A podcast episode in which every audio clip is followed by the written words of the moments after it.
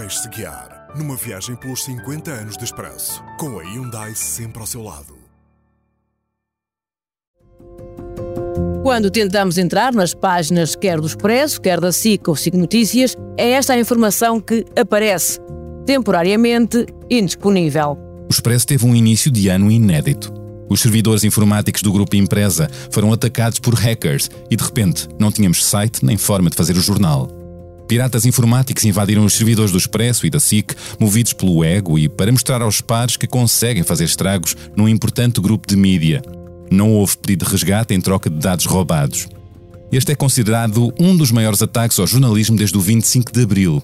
Tudo se resolveu com um site provisório que nos manteve em permanente ligação com os nossos leitores e recorrendo a métodos antigos de produção, parecia que estávamos a fazer um jornal dos anos 90, o Expresso chegou às bancas como se nada tivesse acontecido.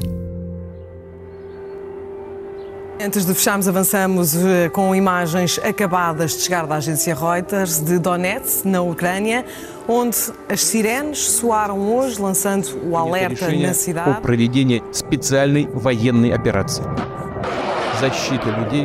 Direct confrontation between NATO and Russia is World War III. President Putin, stop your troops from attacking the Ukraine. Give peace a chance. Too many people have already died. No dia 25 de fevereiro voltámos a alterar o nosso cabeçalho, desta vez com as cores da Ucrânia no logotipo. Guerra na Europa. Rússia invade a Ucrânia e conflito armado regressa ao continente. Reportagens em Moscovo e no Donbass. Economia. Efeitos da guerra chegam a Portugal. Devido à guerra e ao aumento da inflação, o governo anunciou um pacote de medidas de apoio às famílias com um valor global de 2,4 mil milhões de euros. A mais popular dessas medidas foi o subsídio de 125 euros por adulto, com rendimento até 2.700 euros brutos por mês e de 50 euros por dependente. Nas legislativas antecipadas, por causa do chumbo do orçamento, o PS venceu com maioria absoluta, 41,37%. Uma maioria absoluta não é o poder absoluto. Não é governar sozinho. É uma responsabilidade acrescida. O PSD ficou em segundo lugar, com 29,1%, e Rui Rio anunciou que deixava a liderança do partido. Pouco depois iam a diretas e venceria Luís Montenegro. O Chega ficou em terceiro lugar, elegendo 12 deputados, e a Iniciativa Liberal ficou em quarto lugar, com 8 deputados. A CDU ficou reduzida a 6 deputados. Os Verdes saíram do Parlamento e, nesse ano, o PCP elegia novo secretário-geral, Paulo Raimundo. E o Bloco de Esquerda, a 5. O CDS-PP teve o pior resultado da sua história, 1,61%, e perdeu todos os deputados. O seu presidente, Francisco Rodrigo dos Santos, demitiu-se, sucedendo-lhe Nuno Melo. O presidente da Câmara do Porto, Rui Moreira, levou em mãos ao Brasil o coração de Dom Pedro, a maior relíquia da Irmandade da Lapa, que foi uma das principais atrações das comemorações dos 200 anos da independência do Brasil. Marcelo Rebelo de Sousa foi em visita oficial, mas teve de se sujeitar a vários embaraços provocados por Jair Bolsonaro, que estava em plena campanha eleitoral.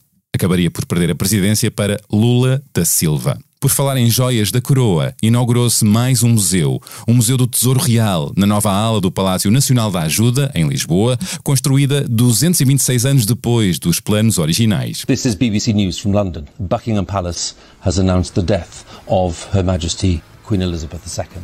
E continuando a falar em coroa, no Reino Unido faleceu a Rainha Isabel II, sucedendo-lhe o seu filho, Carlos III.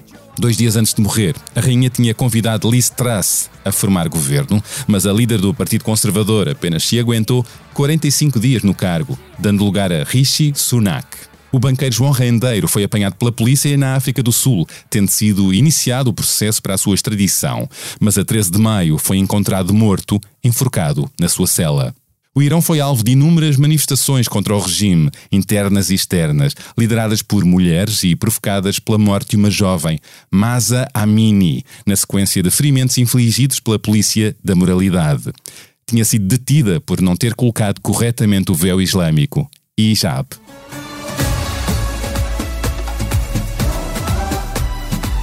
Por atropelos do regime aos direitos humanos, o Mundial de Futebol do Qatar foi um dos mais polémicos de sempre. Realizou-se de novembro a dezembro por causa do clima e interrompeu os campeonatos nacionais. Portugal foi eliminado por Marrocos nos quartos de final. A população da Terra atingiu 8 mil milhões de pessoas.